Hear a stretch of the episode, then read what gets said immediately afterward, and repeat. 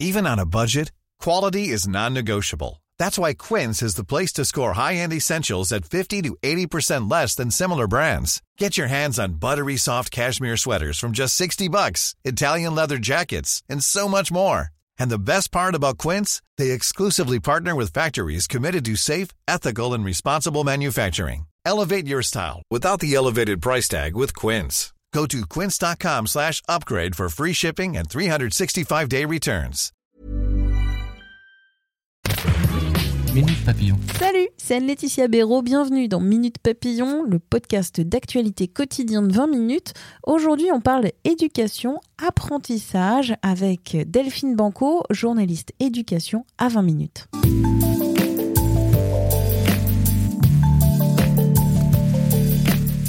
Aujourd'hui, on parle avec Delphine de l'apprentissage, cet ensemble de formations ouvertes aux élèves, aux étudiants pour apprendre un métier. Il a connu une hausse spectaculaire entre 2018 et 2019, plus 50 000 jeunes, soit un total de 485 800 apprentis au 31 décembre 2019. C'est un chiffre historique pour l'apprentissage en France. Le ministère du Travail se félicite, les régions râlent pour plusieurs raisons, on va voir ça dans un instant. Mais tout d'abord, Delphine, qu'est-ce que l'apprentissage en France? C'est quoi d'être un apprenti dans notre pays? Être apprenti, c'est suivre une formation tout en étant rémunéré pour une activité en entreprise. Donc en entreprise, on aura un poste qui ne sera pas tout à fait l'équivalent d'un vrai poste en CDD ou en CDI, puisqu'on est euh, en formation, mais on va avoir un tuteur en entreprise qui va nous apprendre à, travailler, euh, à nous former aux techniques euh, de l'entreprise. C'est quoi la différence entre un stagiaire et un apprenti? Eh ben, Un apprenti est considéré comme un salarié, donc il va toucher une rémunération il a des droits comme celui euh, d'un salarié lambda. Sachant que ces frais de formation sont pris en charge aussi par euh, l'entreprise. Est-ce que tu peux déjà nous expliquer cet apprentissage, pourquoi il y a eu une hausse euh, dite historique, un boom historique de l'apprentissage en France? Il y a eu plusieurs raisons. Tout d'abord, il y a eu une réforme de la formation professionnelle en 2018 qui a levé certains freins administratifs et réglementaires.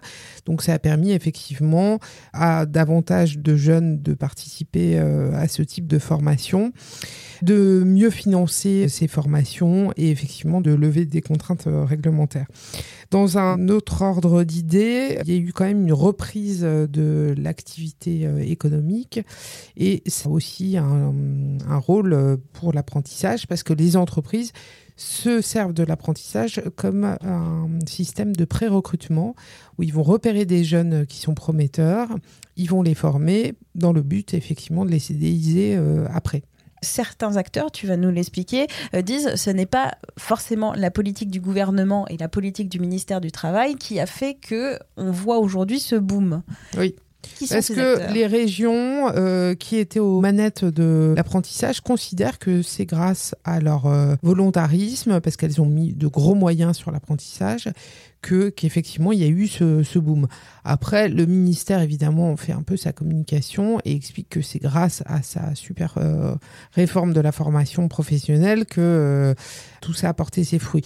Bon, c'est un mélange des deux évidemment et c'est euh, aussi grâce à la conjoncture comme on le disait et grâce aussi hein, au changement de regard progressif en France sur l'apprentissage puisque c'était un peu considéré comme une voie de garage pour les élèves en échec il y a quelques années. Maintenant, c'est plus du tout comme ça, puisqu'on a vu que l'apprentissage concernait aussi les euh, hauts niveaux de, formation il y a des, des, élèves ingénieurs qui sont apprentis. Oui, Donc pas ça seulement quand même euh, complètement apprenti coiffeur, euh, apprenti menuisier. Tout à fait. Il y a aussi des Donc les parents considèrent maintenant que c'est un très bon système d'insertion. On y va plus volontiers. Donc tout ça aussi a une répercussion sur la manière dont les jeunes vont s'orienter. Le regard a changé sur l'apprentissage. Néanmoins, euh, la France est quand même bien en retard par rapport aux autres pays. Euh, Alors, je sais par rapport à l'Allemagne, je euh, j'ai pas les, les, chiffres en tête, mais je sais que l'Allemagne est très en pointe là-dessus. Effectivement, la France, bah, il y avait ce problème de d'image de, de l'apprentissage surtout qui qui fonctionnait pas bien. Il y avait peut-être aussi un problème de manque de connexion de certaines formations avec les besoins du marché du travail. effectivement, ça mis un petit peu de temps à, démarrer. Bon, la 485 000 entrées en formation en 2019, c'est un bon signe parce qu'on frôle les 500 000 qui était l'objectif qui avait été déterminé par le gouvernement Hollande. Donc c'est un bon signe. Après, il faut se dire que ces 485 000 jeunes ne vont pas aller forcément au bout de leur formation, parce qu'il y a des ruptures de contrat liées au fait que certains jeunes ne se plaisent pas dans ces formations ou que les entreprises ne sont pas satisfaites de leurs prestations. Donc, dans ces cas-là, il y, a, quand même des ruptures. Donc, ça ne veut pas dire qu'on est à, enfin, on est à 485 000 personnes qui vont aller au bout de leur formation c'est la petite nuance à apporter à ces très très bons chiffres. Mais ça reste, alors si je paraphrase euh, Plastique Bertrand, l'apprentissage c'est fantastique dans le sens où c'est quand même une voie royale d'insertion dans le marché du travail aujourd'hui. Tout à fait. C'est vrai qu'une entreprise qui aura formé quelqu'un deux ans va a priori euh, essayer de la garder et euh, de lui proposer un CDI. Bon, il y a un petit bémol aussi, il y a quand même certaines entreprises qui se servent des apprentis comme une, main-d'œuvre de, remplacement parce que. Euh, on, Ouais, on n'a pas tout à fait euh, le, budget pour employer un CDD. Et c'est vrai que ce qui est un peu euh, triste, c'est quand les apprentis, au bout de deux ans, on leur dit bah, écoute, merci, au revoir, mais on va pas te garder. Et qu'on n'aide pas cet apprenti à essayer de trouver du travail ailleurs. Parce que c'est tout à fait possible que dans une PME, par exemple, on n'ait pas forcément la possibilité de créer un CDI. Ça, c'est compréhensible. Mais il y a quand même un travail d'accompagnement de l'apprenti à faire pour l'aider à s'insérer. Euh, dans d'autres entreprises euh, concurrentes, pourquoi pas. Est-ce qu'il y a d'autres choses à ajouter sur ce sujet de l'apprentissage en France?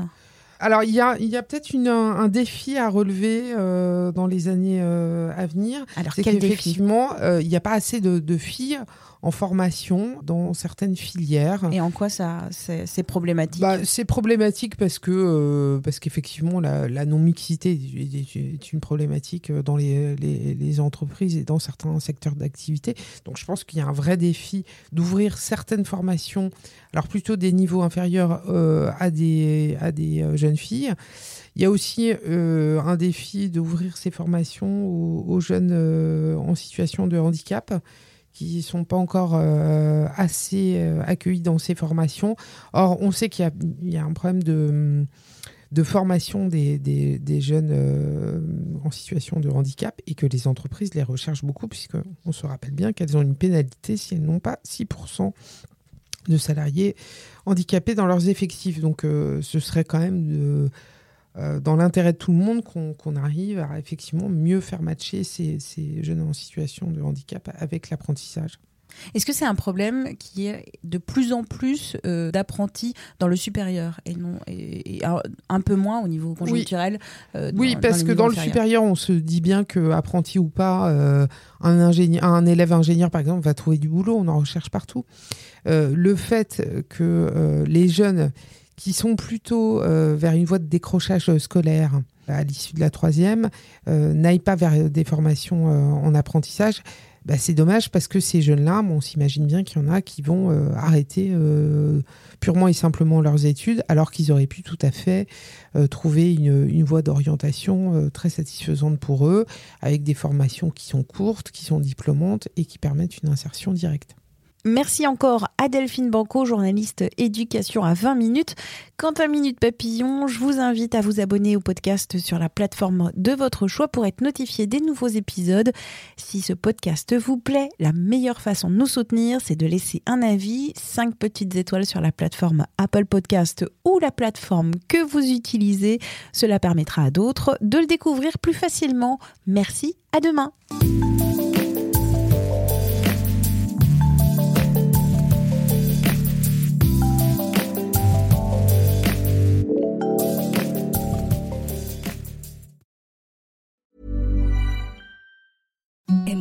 The softest sheets you've ever felt. Now imagine them getting even softer over time. That's what you'll feel with Bowl and Branch's organic cotton sheets. In a recent customer survey, 96% replied that Bowl and Branch sheets get softer with every wash. Start getting your best night's sleep in these sheets that get softer and softer for years to come. Try their sheets with a 30-night guarantee. Plus, get 15% off your first order at bowlandbranch.com. Code BUTTERY. Exclusions apply. See site for details.